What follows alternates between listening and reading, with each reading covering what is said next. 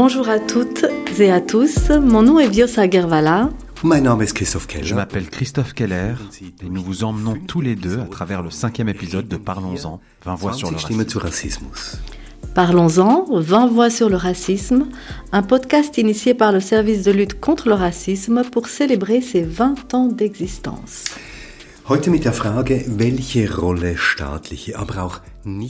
Aujourd'hui, nous nous interrogeons sur le rôle des institutions étatiques, mais aussi non étatiques dans le contexte du racisme. Car c'est ce que nous voyons en premier. Les institutions, de l'administration communale à l'université, du théâtre municipal à l'assemblée communale locale, sont toutes déterminantes pour les discours sociaux. En effet, dans ce podcast, il sera surtout question de discours sur le racisme. Et pour en parler, je salue autour de notre table Amina Ben Brahim Benkaïs, Seraina Horer, Anisha Imhasli. Soyez les bienvenus. Bonjour. Bonjour. Bonjour. Anisha Imhasli, wir beginnen mit Ihnen. Anisha Imhasli, nous commençons par vous. Vous êtes coach, vous êtes membre de l'Institut Nouvelle Suisse. C'est une association qui s'engage pour une Suisse post-migratoire. Vous êtes également la fondatrice de la Tribune bernoise sur le racisme. Vous êtes née dans une famille indienne et suisse.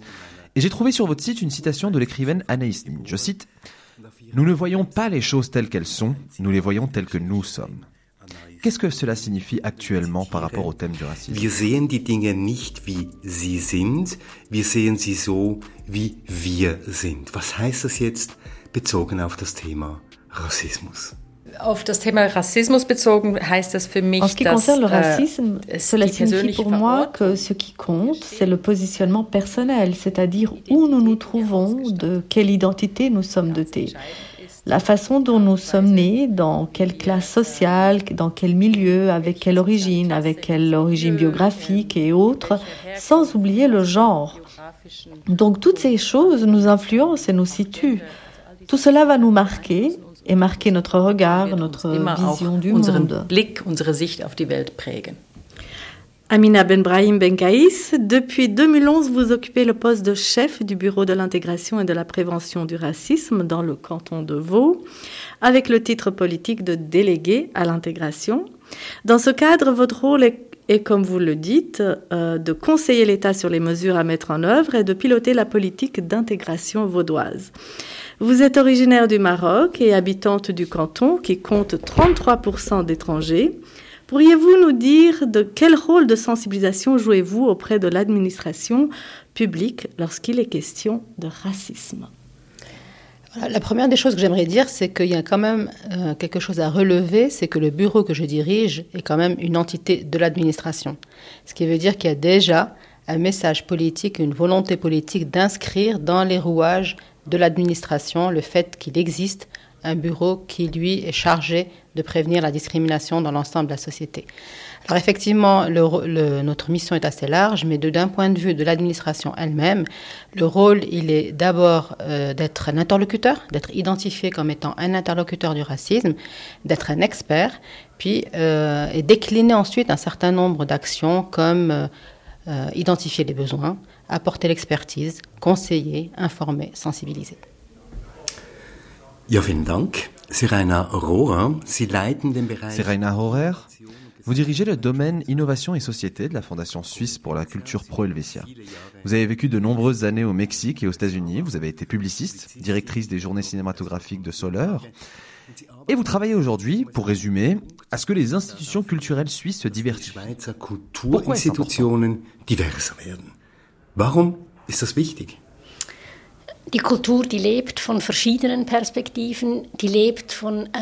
La culture se nourrit de différentes perspectives. Elle se nourrit du débat social.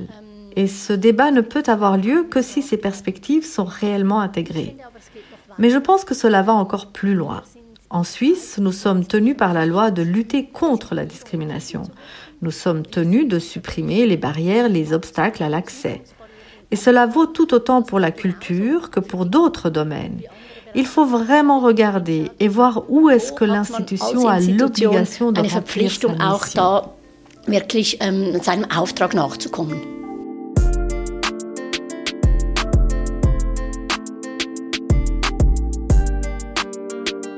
Revenons maintenant un peu en arrière. Déjà en 2010, le journaliste et spécialiste de la migration Marc Terkisidis créa l'expression interculture par euh, opposition au concept de Leitkultur qui suggère une approche plutôt hégémonique de la culture. Interculture donc un mot qui a qui part du principe que la fonction publique devrait davantage ressembler à la société. La diversification donc de l'administration publique fait plutôt donc appel à des notions de promotion de l'égalité, surtout sur toutes ses formes en général, mais aussi à l'égalité des chances. Si une administration publique doit être le plus possible représentative de sa société, qu'elle sert du moins, euh, dites-nous où en sommes-nous aujourd'hui? Peut-être nous pourrions commencer par justement poser la question aux institutions et je, m'adresse à vous, Madame euh, Benbaim Benkaïs. Alors aujourd'hui, à, l'heure d'aujourd'hui, euh, je pense que le constat est de dire que les administrations ne sont clairement pas assez ouvertes à la diversité aujourd'hui. Vous, l'avez rappelé, elles ne sont pas représentatives de la société alors qu'elles devraient être un miroir de la société. Et on retrouve effectivement une représentation des migrants et de la diversité, mais uniquement dans les secteurs dont on a besoin de main-d'œuvre, dans la, santé, l'hôtellerie, euh, l'ingénierie. Par contre, tout ce qui est prestations régaliennes, la police, la santé, euh, la police, euh, l'informatique, tout ce qui est politique, il y a vraiment une sous-représentation, puis c'est là où il y a un gros travail à faire. Avez-vous l'impression qu'il y a quand même cette conscience que l'administration publique a aussi quand même un devoir en fait d'exemplarité dans ce domaine? Alors là, non seulement elle a un devoir d'exemplarité, puisque le canton et l'administration se présentent comme un employeur modèle, euh, pour la fluidité de du modèle sociétal. Voilà. Elle a un intérêt à le faire. Et là, il y a une prise de conscience. Il commence à y avoir, la bonne nouvelle, c'est qu'il commence à y avoir une prise de conscience de l'intérêt de le faire. Donc on est à ses débuts. On est au début et la prise de conscience, elle n'est plus dans le fait de le faire pour être euh, moralement bien pensant, mais qu'on commence à prendre conscience qu'on a un intérêt de faire parce qu'il y aura des résultats concrets. L'interculturel est le mot-clé. Où se situe Pro Helvetia ou, alors où se situent les institutions que Pro Helvetia soutient également euh, Si l'on part maintenant de la représentation de la société en matière de diversité, c'est Rainer Horer. Je pense que c'est un peu comme dans l'administration communale ou cantonale. Nous n'en sommes plutôt qu'au début. Nous parlons encore d'une culture dominante forte, nous parlons de minorités. Cette fécondation mutuelle est souhaitée mais pas encore vraiment atteinte. C'est ainsi que je le décrirais. Nous disposons à nouveau des premières études qui étayent ce point. Cela s'applique à différentes dimensions, que ce soit pour le genre, mais aussi pour les milieux migrants, où ils sont vraiment sous-représentés dans les institutions culturelles, au niveau du personnel, des programmes et aussi dans le public. Anisha Imhasli, Anisha Imhasli, L'Institut pour une nouvelle Suisse est au cœur d'une discussion et demande que quelque chose se passe. Est-ce que cela suffit? Ähm, also ich würde erstmal nochmal zurückgehen. Also ich glaube, Ines wurde auch gegründet aus dem, aus dem Wunsch heraus eigentlich diese Je voudrais d'abord revenir en arrière. Je pense qu'Inès a été fondée sur le désir de refléter ce qui vient d'être évoqué, à savoir cette mise en miroir n'a pas vraiment eu lieu pour le moment. La réalité démographique n'est donc pas représentée dans les institutions, que ce soit dans les médias, dans l'éducation, dans la politique ou dans l'administration. Mais cela va bien sûr bien au-delà de la représentation. Peut-être que j'anticipe quelque chose, mais je pense que c'est ce que fait Inès. Vraiment mettre le doigt dessus. Il se passe beaucoup de choses en ce moment, je dirais. Mais nous n'en sommes vraiment qu'au début. Comme vient de le dire Madame Rorer, il reste encore beaucoup à faire. Vraiment, il reste encore beaucoup à faire. Ähm, aber wir sind wirklich erst am Anfang. Ähm, wie Frau eben gesagt hat. Ähm, und es ist noch viel zu tun, es bleibt noch viel zu tun. Peut-être euh, on pourrait quand même se poser la question, y a-t-il des bonnes pratiques, des bons exemples, des, bonnes initiatives qui visent justement à ce que ces institutions deviennent, comme vous le disiez euh, auparavant, le, le, véritable miroir de la société? Je crois que dans le canton de Vaud, il y a eu justement un jeu de mots avec ce fameux miroir de la société. Madame Benbrahim Bengaïs, pourriez-vous nous en parler? Une exposition itinérante. Alors effectivement, euh, dans le canton de Vaud, on a entrepris une action pour fêter les 10 ans du bureau, euh, mais qui est uniquement, c'était une première, qui est uniquement destinée à l'administration, donc pas au grand public. C'était pour l'administration et dans l'administration, avec, euh, on, y reviendra peut-être, avec ce qui fait le, le succès d'un projet, c'est on le fait en associant le personnel de l'administration.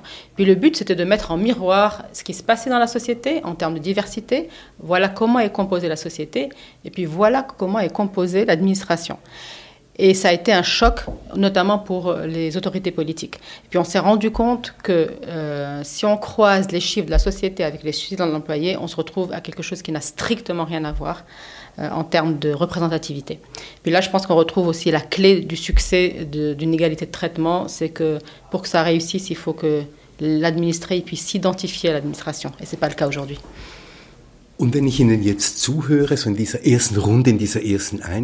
En vous écoutant dans ce premier tour de table, dans cette première évaluation, mon impression est que nous sommes un peu à la traîne en comparaison européenne. Euh, que d'autres pays sont peut-être déjà beaucoup plus avancés dans ce concept, dans la pensée. Serena Hoer? Vielleicht im Konzept, im Denken schon viel weiter sind, Serena Hoer?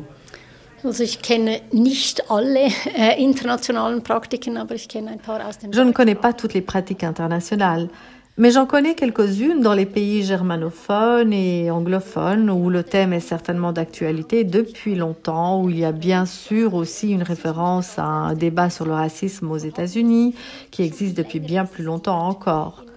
En Allemagne, j'ai l'impression que le sujet est très important. Il en va de même pour l'Autriche et nous avons vraiment constaté que de nombreuses institutions culturelles sont déjà passées par de tels processus de changement et qu'il y a vraiment de bons exemples d'une part et d'autre part de bons experts qui peuvent accompagner ces processus de transformation grâce à leurs connaissances. Car il est toujours essentiel de ne pas avoir le sentiment de devoir tout savoir, mais de se laisser accompagner en tant qu'institution culturelle.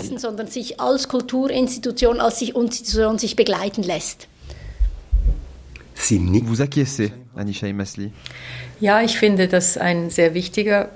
Oui, je trouve que c'est un point très important. Il est important que nous parlions de processus de transformation. Et tout à l'heure, on a parlé de best case, c'est-à-dire de modèles, de bons exemples. Et quand on parle de modèles et d'exemples, on a toujours tendance à dire comment les autres font-ils mieux. Nous aussi, nous voulons être bons. Nous voulons aussi avoir les outils, nous voulons aussi devenir bons tout de suite et nous voulons y aller. Et je pense que c'est un peu ce que l'on appelle le biais d'action. On veut prendre des mesures tout de suite. Et en fait, un tel processus nécessite d'abord une analyse, un état des lieux. Nous devons regarder où nous en sommes et analyser les données. Il faut des données. Quelle est la situation actuelle? Alors comment encourage-t-on maintenant? Comment programmons-nous maintenant? Comment se présente notre personnel? C'est donc à partir de là que l'on commence à développer ce vers quoi l'on veut aller.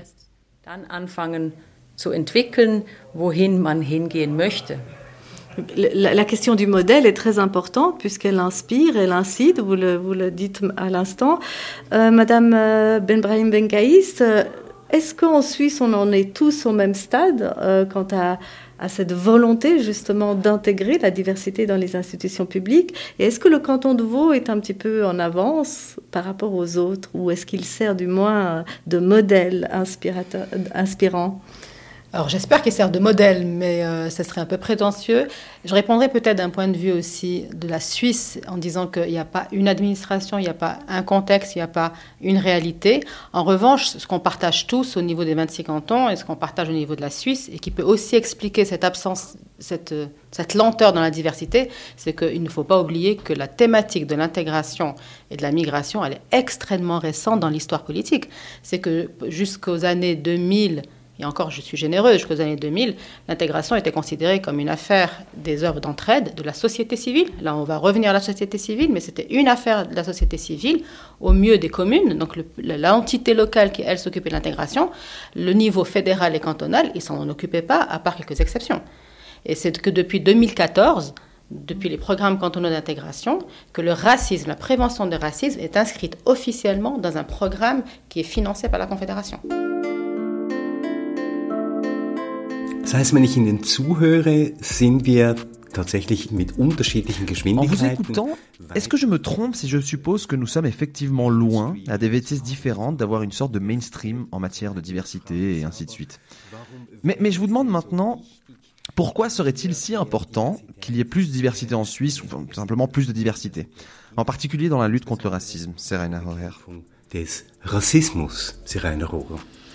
Ja, ich glaube, es geht wirklich um diese verschiedenen Perspektiven, diese verschiedenen Wahrnehmungen und auch dann. Oui, je pense qu'il s'agit vraiment de ces différentes perspectives, de ces différentes perceptions, et aussi dans l'art, dans une étape ultérieure, de la représentation, bien sûr. C'est bien sûr central dans l'art et la culture. Mais je trouve que c'est aussi important car nous avons déjà de bonnes expériences en Suisse avec le dialogue entre les groupes. Notre culture du plurilinguisme est célèbre. Souvent, nous ne comprenons que cela lorsque nous parlons de diversité. C'est aussi un peu un déficit.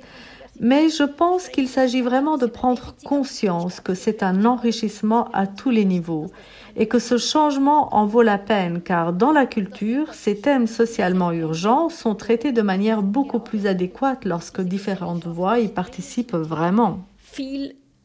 adäquater verhandelt werden, wenn verschiedene Stimmen daran wirklich beteiligt sind. Wenn man Rassismus bekämpfen möchte, si l'on veut lutter contre le racisme, il faut d'abord le nommer. Il faut créer une sensibilité à ce sujet. On ne peut lutter contre le racisme que si l'on reconnaît qu'il s'agit d'un problème.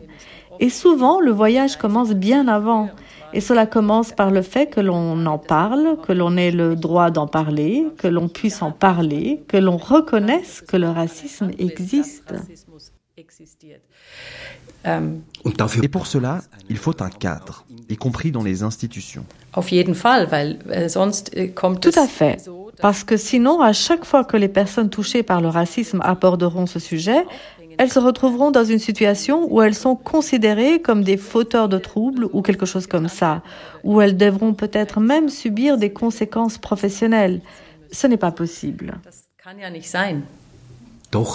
Mais pas chez nous, ici en Suisse. c'est ce qu'on dit souvent. Oui, c'est une façon pour nous de le nier, car nous ne voulons pas l'admettre. Donc une prise de conscience très récente, hein, mais pourquoi vraiment ce processus de transformation est-il aussi important et aussi crucial?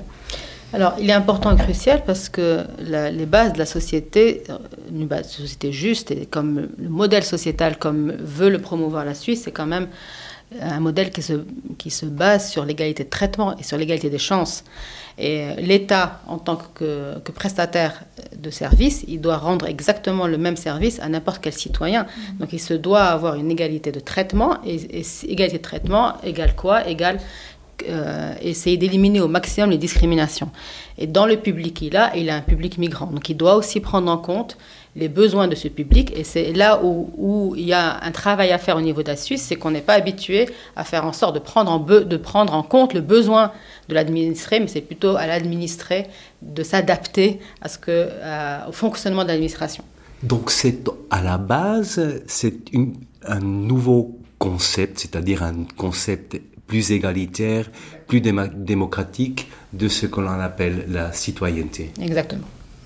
Donc on en arrive au rôle des institutions, nous l'avons déjà dit, elles jouent un rôle essentiel et déterminant dans la construction des discours autour des notions telles que la discrimination, l'exclusion, mais aussi la non-discrimination, l'inclusion et surtout la lutte contre toute forme de racisme.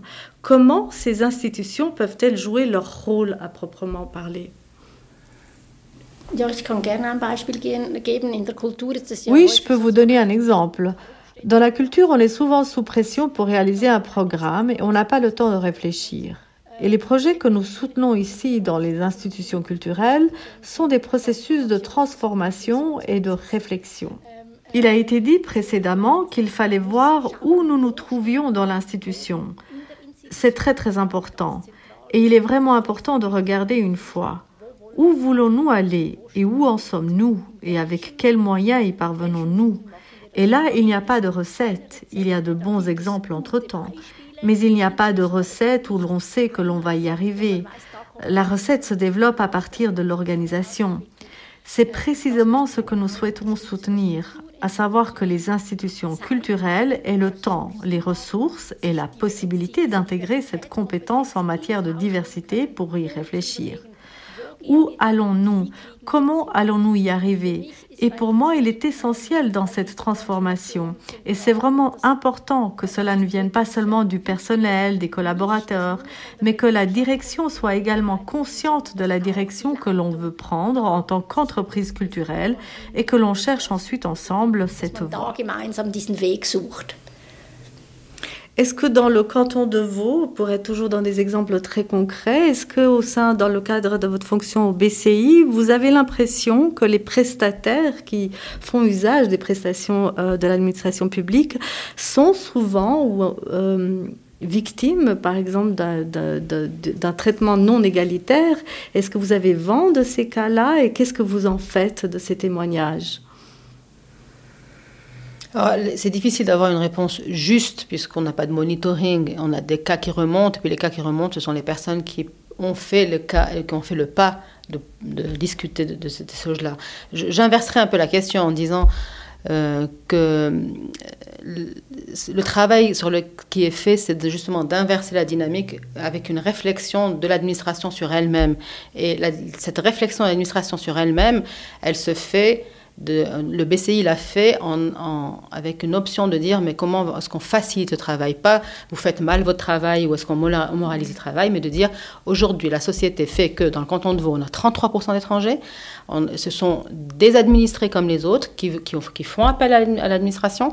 L'administration elle a un devoir elle a un devoir d'avoir ce, traitement égalitaire et, de fournir en fait à l'employé aussi fournir à l'employé les outils et la formation et les moyens de traiter euh, correctement aussi l'administré qui n'est pas qui, qui aurait peut-être plus de difficultés.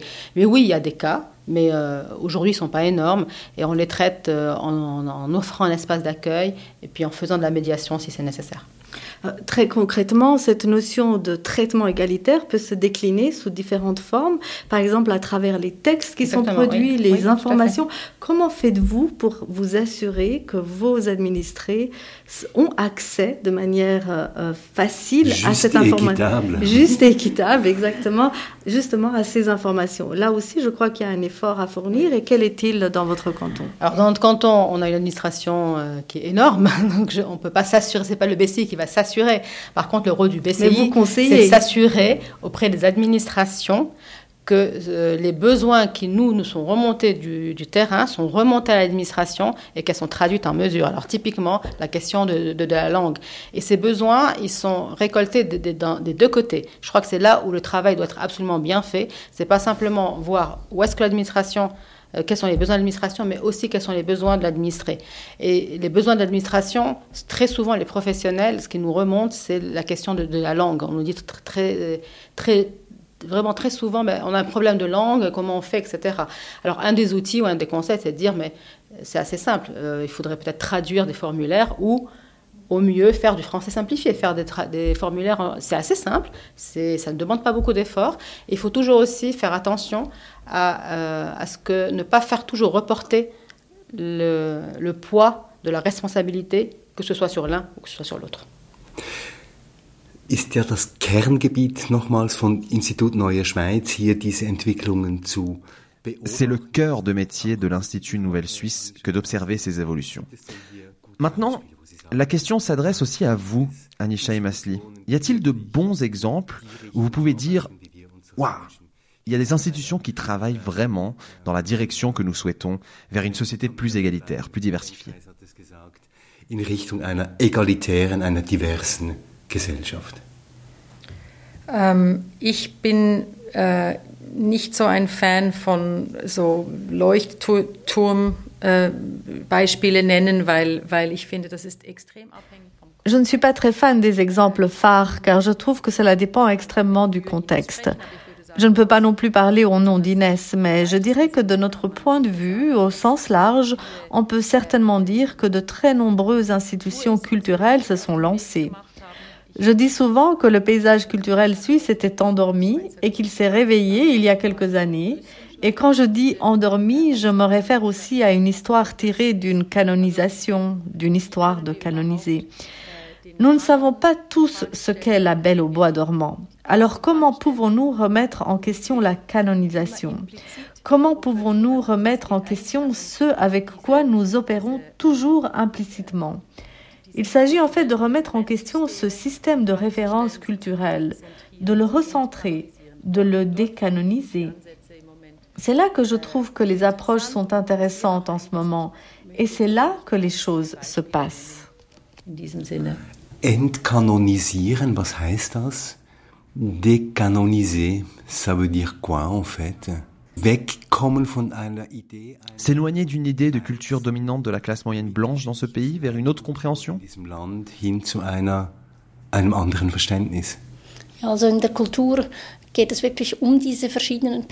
donc dans la culture, il s'agit vraiment de ces différentes perspectives, de ne pas toujours mettre en avant les mêmes créateurs comme étant les grands créateurs. Ils sont nés au fil du temps. On doit remettre en question ce canon dans les différentes disciplines et c'est un très très long chemin.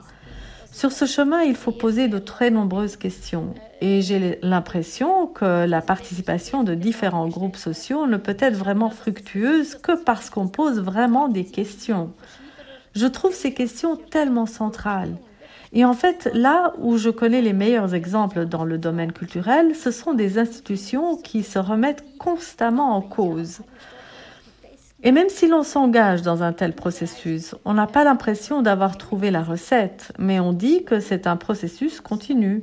C'est exactement comme si je me demandais moi-même, en tant qu'institution, si mes locaux, c'est-à-dire l'endroit où nous avons nos bureaux, sont toujours adaptés. De même, nous devons nous demander, ai-je des angles morts? Y a-t-il dans ce domaine de la diversité des angles morts sur lesquels il faut travailler? Et je pense que c'est très très important que cela devienne une partie intégrante de notre travail, une partie intégrante de nos compétences, que nous apprenions à remettre cela en question. Je pense que nous sommes encore en train de travailler là-dessus, tous. C'est là que nous avons vraiment besoin de cette compréhension de l'idée d'un long chemin. Und da braucht es wirklich äh, diese, diese, dieses Verständnis für den, für den langen Weg. Ich glaube, da, ich möchte da noch anschließen. Ich finde, äh, dass Je pense que je voudrais ajouter quelque chose. Je trouve que ce travail, quand on le commence, eh bien, il n'est jamais vraiment terminé. Et l'idée qu'un jour nous arriverons au stade souhaité et pouvoir dire Ah, maintenant que nous avons terminé celui-ci, nous pouvons clore le dossier et nous tourner vers de nouveaux thèmes, eh bien, je voudrais m'opposer à cela. Pour moi, personnellement, c'est aussi l'attitude antiraciste qu'il faut aborder. Cela veut dire, en fait, se remettre en question toute sa vie et essayer de se centrer dans une situation pour remettre en question sa propre perspective. C'est une chose. Et l'autre chose que je voudrais ajouter, c'est la question des compétences. Dans le discours sur l'intégration, on dit souvent que tout doit être considéré comme un problème, un problème qu'il faudrait résoudre. Et en fait, nous parlons ici d'une énorme ressource sociale. Nous pourrions donc nous engager dans une discussion axée sur les ressources et non sur les déficits. Donc en termes de potentiel plutôt. Alors, je crois que vous avez dit ce qui, euh, ce qui pose problème, c'est qu'on est dans le quotidien et que dans une administration, quand vous allez vers un service, il y a toujours une autre priorité. Et celle-là n'apparaît pas comme la priorité, c'est toujours ce qu'on va faire après. Et le travail chez nous, le travail du BCI, moi je le vois de la manière suivante, c'est cette sensibilisation de faire euh, prendre conscience qu'en en mettant des outils pour ça, on résout beaucoup de choses après. Et c'est ce qu'on est en train de faire maintenant. Et puis je pense que c'est en train, de, en train de, de, passer comme message.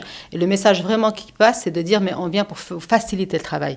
On ne vient pas pour euh, rajouter une couche d'un dossier supplémentaire qui a l'air d'être un, dossier plutôt d'ordre, de modèle sociétal. Ça signifie qu'on doit faire un changement de paradigme, finalement en ce qui concerne la manière de concevoir, comme vous le disiez aussi, hein, euh, la, diversité non pas comme un problème, mais plutôt comme un potentiel et un élément qui faciliterait les... Alors clairement, clairement, ce qui aide en Suisse, c'est que cette prise de conscience, elle est faite dans le milieu économique. Ça, c'est clair qu'en termes de richesse, on sait qu'on a besoin d'une main-d'œuvre qualifiée, etc. Mais il faut rebondir sur ça pour jouer sur le fait que cette richesse, elle n'est pas que économique, mais elle est, euh, elle est bien plus, bien plus vaste que ça. On y arrive, à mon avis, on arrive petit à petit, puisqu'on a commencé je, le vois dans le vocabulaire de l'intégration. On a commencé par, par on parlait pas d'intégration du tout. Après, on a commencé à parler d'assimilation, ensuite d'intégration, plutôt de cohésion sociale. Et aujourd'hui, tout le monde a sur les lèvres la, question de la culture inclusive. Pour moi, ça, c'est déjà un résultat. Mais que gagne-t-on exactement, justement, à intégrer cette nouvelle façon de voir euh, euh, ces processus de transformation? Concrètement, qu'est-ce qu'on y gagne? On y gagne une fluidité à tous les, à tous les niveaux, absolument tous les niveaux. Ich habe ein bisschen Mühe mit diesem Bereicherungsargument. J'ai un peu de mal avec cette idée d'enrichissement comme argument. S'il reste le seul, parce que je trouve qu'en tant qu'institution, nous sommes obligés de supprimer ces barrières en tant qu'institution.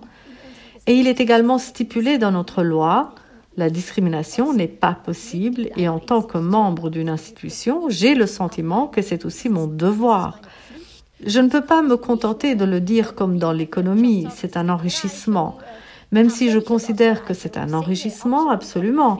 Mais je pense que c'est vraiment un devoir. Et nous avons le devoir, en tant qu'institution étatique ou proche de l'État, d'aller au fond des choses et de vraiment supprimer ces barrières qui existent depuis de nombreuses années.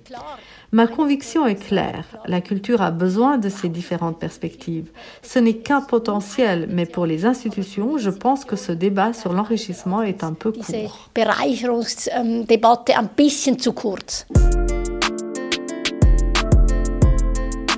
On vient de voir donc euh, l'impact, le rôle euh, indiscutable des institutions Maintenant, je propose que nous abordions aussi le rôle et l'importance des acteurs issus de la société civile. Ces dernières années, on a constaté que les organisations issues de la société civile jouent un rôle de plus en plus important dans la critique des institutions. D'un côté, elles critiquent la non-action de l'État et des institutions dans leur lutte contre le racisme, et de l'autre, elles dénoncent certaines institutions en qualifiant leurs pratiques d'inégalitaires, discriminatoires, voire racistes. Dans quelle mesure ces ont-elles changé le visage et la dynamique de notre société? J'aimerais qu'on aborde cette question surtout euh, en termes de tensions et de défis. Euh, peut-être pour commencer. Euh... Ja, also ich glaube, es ist ganz wichtig in der Kultur steht ein, ist ein Riesendruck daran, dass man, dass man sich verändert. Das, das ist, der ist vorhanden und die Kulturinstitutionen, die wollen Oui, je pense que c'est très important. Dans la culture, il y a une énorme pression pour que l'on change. Les institutions culturelles, elles le veulent vraiment, nous le sentons. Il y a une grande volonté de changer. On veut vraiment devenir plus diversifié, on veut devenir égalitaire. Mais le problème, c'est que souvent, on ne sait pas comment, que le chemin est très long et qu'on n'a pas le savoir-faire. Et je pense que c'est vraiment un point sur lequel il faut intervenir, qu'il faut regarder ici quel est le rythme, quel est le bon processus pour l'institution en question, et non pas il faut que cela se passe comme ceci ou comme cela du jour au lendemain. C'est ça la tâche. Je pense que c'est vraiment central. Et la deuxième chose que je pense, c'est que cette pression qui s'exerce d'une part peut vraiment être bonne et conduire à de nouveaux modèles. C'est une pression que le féminisme, un mouvement qui exerce une pression depuis longtemps en Suisse, a créée. Cela a conduit à de nombreux nouveaux concepts, concepts de leadership, concepts de direction, qui n'étaient pas aussi bien établis auparavant. Et dans la culture, on peut observer que les directions acceptent vraiment d'autres styles de direction.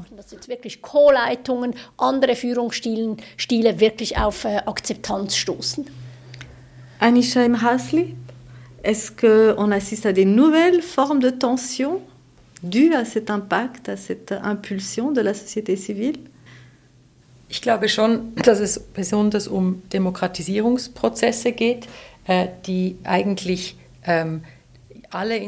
Je pense qu'il s'agit surtout de processus de démocratisation qui modifient fondamentalement toutes les institutions qui s'en occupent. Et pas seulement en ce qui concerne la société de migration ou le racisme, mais aussi des changements fondamentaux. C'est pourquoi c'est parfois si difficile et que l'on ne veut pas y faire face parce que cela annonce aussi un peu un changement de paradigme.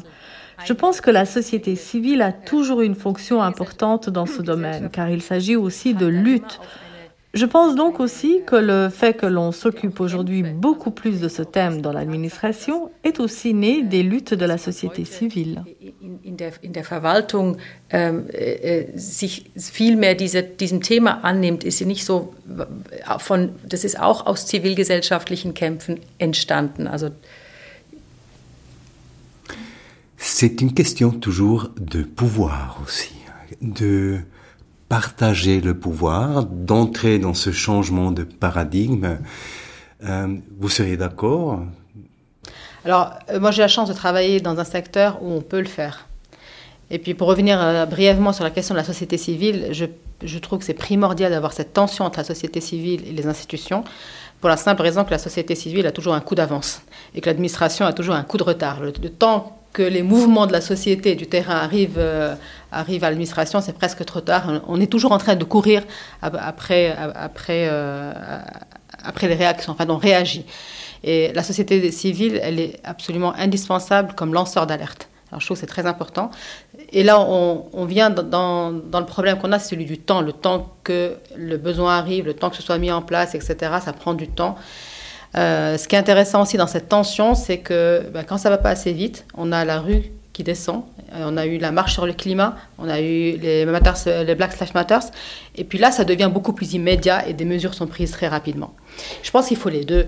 Et puis pour partager le pouvoir, oui, parce que euh, avec cette pression, euh, ce qui serait intéressant, c'est que l'administration ouvre aussi des espaces de dialogue avec la société civile. Alors comme je disais, moi j'ai la chance de pouvoir le faire et la société civile, sous la forme des associations, d'institutions, euh, font partie de groupes de travail dans lesquels l'administration réfléchit à des mesures qui sont euh, pour l'ensemble du public. Aber da stellt sich ja die Frage, ein bisschen nach der Mais là se pose un peu la question de la responsabilité. Serena Hoer a dit tout à l'heure que c'était notre obligation légale et Anisha Imasli a dit que c'était aussi un enrichissement et que c'était pour cela qu'il fallait introduire cette diversification. Et vous dites maintenant que c'est aussi une question de dialogue avec la société civile. Qui a la responsabilité? Ich würde hier dafür plädieren, dass die Institutionen sich hier mehr in der Pflicht Je plaiderai ici pour que les institutions se considèrent davantage comme responsables. Je dois le dire très honnêtement, je trouve que cela en fait partie. Je trouve que c'est un peu inquiétant qu'il faille toujours une pression sociale, qu'on n'essaye pas, en tant qu'institution, d'anticiper ou de se donner soi-même dans ce processus. Je plaiderai fortement pour qu'à l'avenir, on prenne davantage conscience de ces désirs de changement en tant que responsabilité au sein des institutions et que cette mission d'inclusion soit considérée comme faisant partie du mandat officiel qui nous a été confié. Teil der, des offiziellen Mandats gesehen wird, das man hat. Also ich möchte äh, noch etwas aufgreifen, das mir sehr wichtig scheint in diesen Diskussionen, und zwar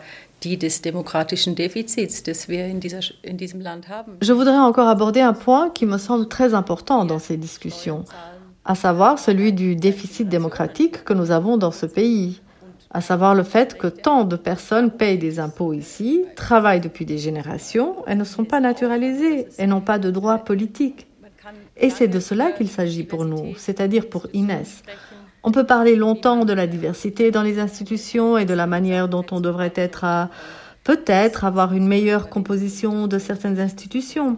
Mais si les droits politiques ne sont pas garantis, c'est en fait la question la plus urgente. Je pense que c'est aussi une des raisons pour lesquelles les institutions sont un peu à la traîne.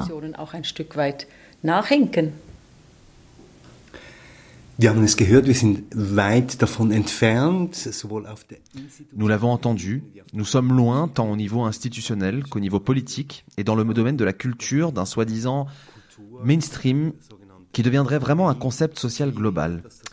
Pour conclure, je voudrais vous demander comment allons-nous y arriver tout simplement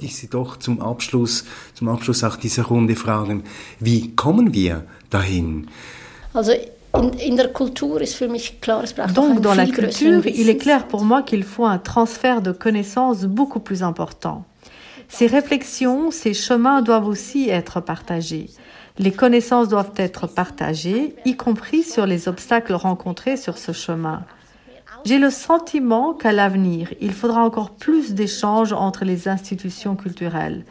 La culture a besoin de plus de chiffres qui nous permettent de voir où nous allons, comment cela évolue-t-il. Il ne s'agit pas d'un instantané unique, c'est en fait aussi notre devoir de regarder comment cela évolue. Allons-nous vraiment dans le sens d'une augmentation de la diversité? Et la troisième chose est pour moi très très claire, il faut moins d'orientation vers l'output dans les institutions culturelles et un peu plus de temps.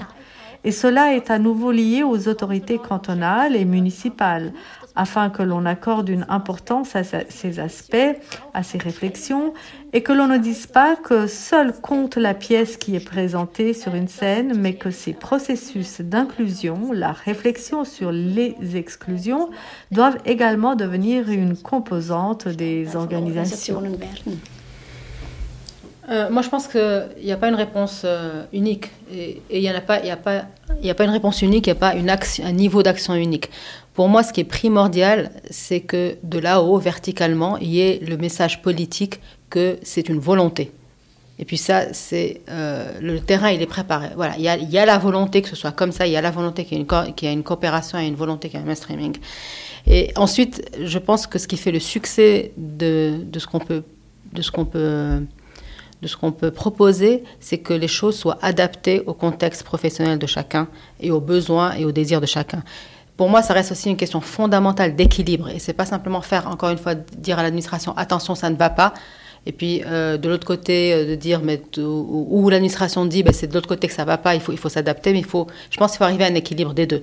Donc pour moi, il y a ce message vertical, général, transversal, de dire, maintenant, on voudrait que politiquement ce soit comme ça, puis ensuite adapter des mesures en fonction des réalités de travail de chacun, en venant plutôt comme des facilitateurs.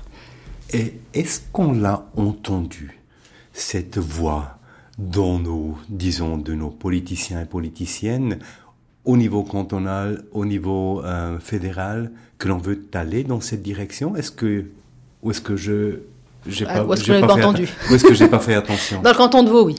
Dans, non, oui, alors dans le canton de Vaud, il y a une volonté politique du Conseil d'État qui est euh, une culture inclusive.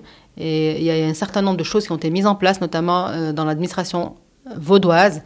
Euh, des e-learning, par exemple, sur la culture exclusive, sur les discriminations, sur le harcèlement, sur, la prévention du racisme. Oui, il y a eu des choses. Anisha Imhasli, vous avez l'impression qu'on vous entend, qu'on entend vos revendications, vos démarches de sensibilisation justement pour une inclusivité plus grande? Je pense que oui.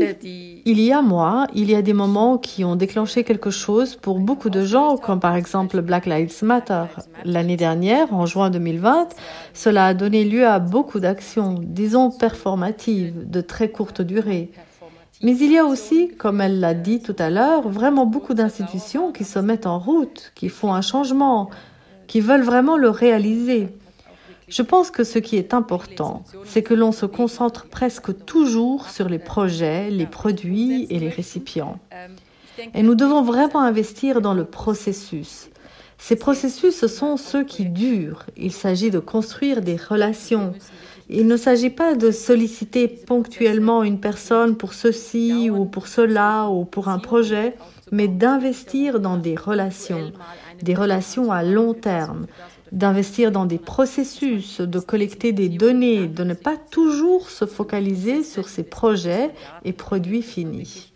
Dass man nicht diesen Fokus immer auf diese fertigen Projekte und Produkte legt. Alors si je peux compléter, euh, la réflexion est très intéressante, mais après c'est là où chacun doit jouer son rôle.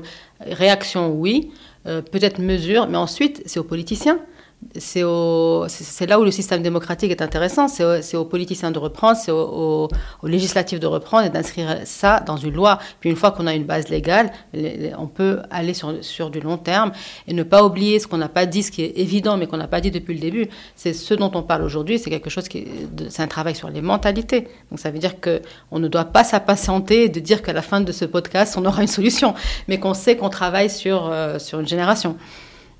Mais ce changement de paradigme, vous l'avez évoqué, ce changement de paradigme qui conditionne qu'il y ait effectivement une transformation des mentalités.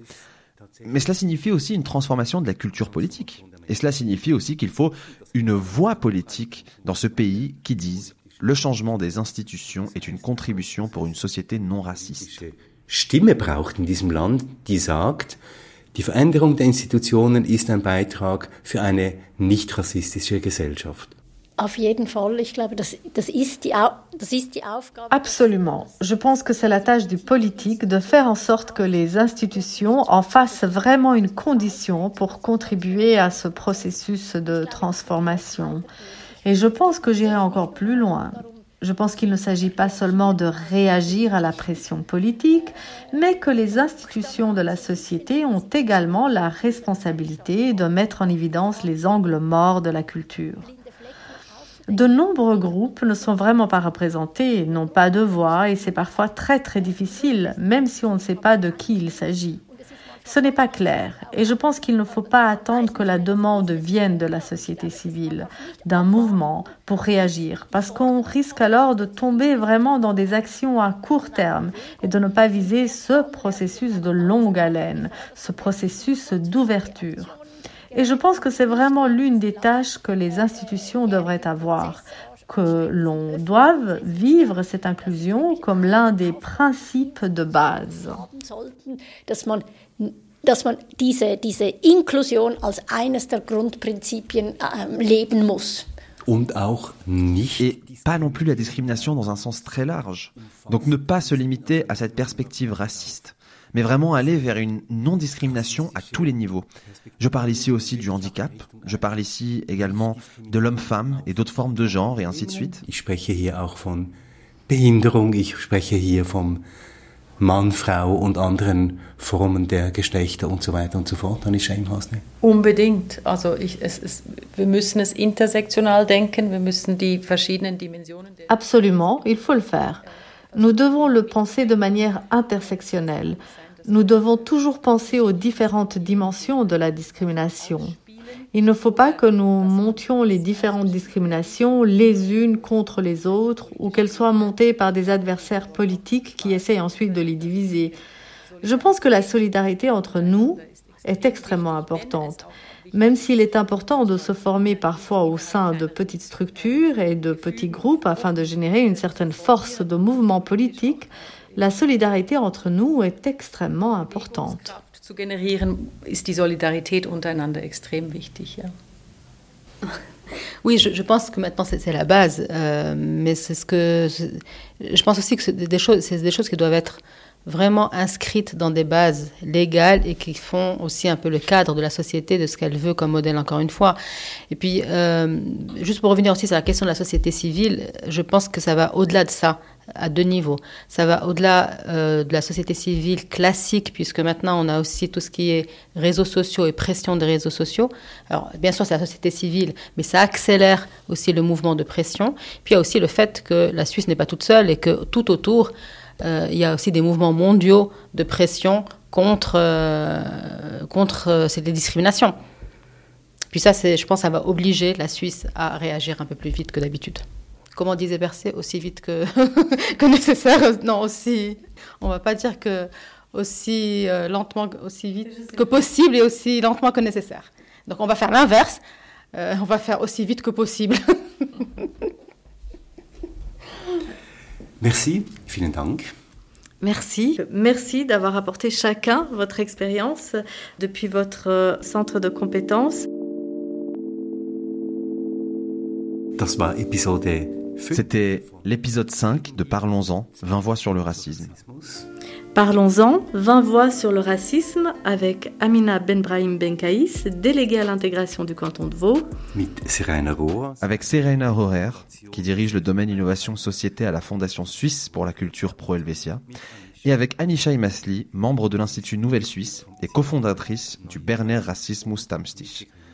Merci beaucoup. Berner Rassismus Stammtisches. Vielen Dank, sagt Christoph Keller. Et Viosa Gervala.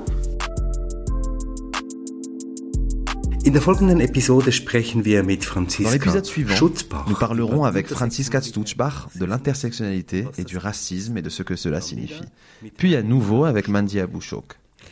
Reden wir est réalisé par Podcast Lab et à écouter sur le site de service de lutte contre le racisme, lutte de la Confédération, sur Spotify, Apple Podcasts et partout où il y a de bons podcasts.